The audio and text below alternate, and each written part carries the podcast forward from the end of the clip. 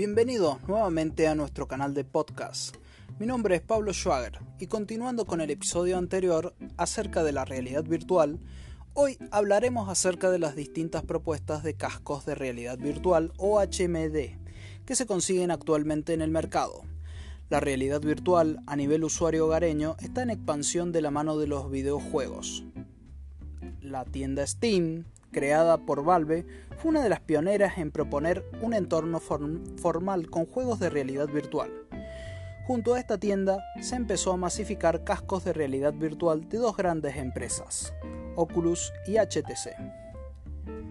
Actualmente estas dos empresas son las pioneras en entorno de realidad virtual, pero están apareciendo de a poco competidores que están abriendo el mercado generando múltiples opciones a la hora de comprar o adquirir un casco.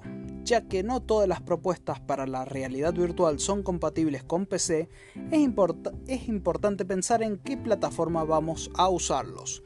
Si bien no todas las propuestas están pensadas para trabajar con PC, existen métodos que permiten adaptar los distintos cascos a la misma. Oculus, además de su versión para PC, actualmente comercializa unas gafas totalmente independientes del PC, que posee en su propia tienda. Asimismo, pero en discontinuidad, Google presentó dos propuestas, Cardboard, que está hecha de cartón, y Daydream. Como una gran mejora, ambas propuestas empleaban el celular como motor y su sistema operativo Android. Por otro lado, Sony posee un sistema propio para su PlayStation 3 y 4, que se llama PlayStation VR. Nintendo tiene una propuesta similar a Cardboard para su consola de videojuegos. Todo esto que nombramos es lo que se consigue hoy en el mercado.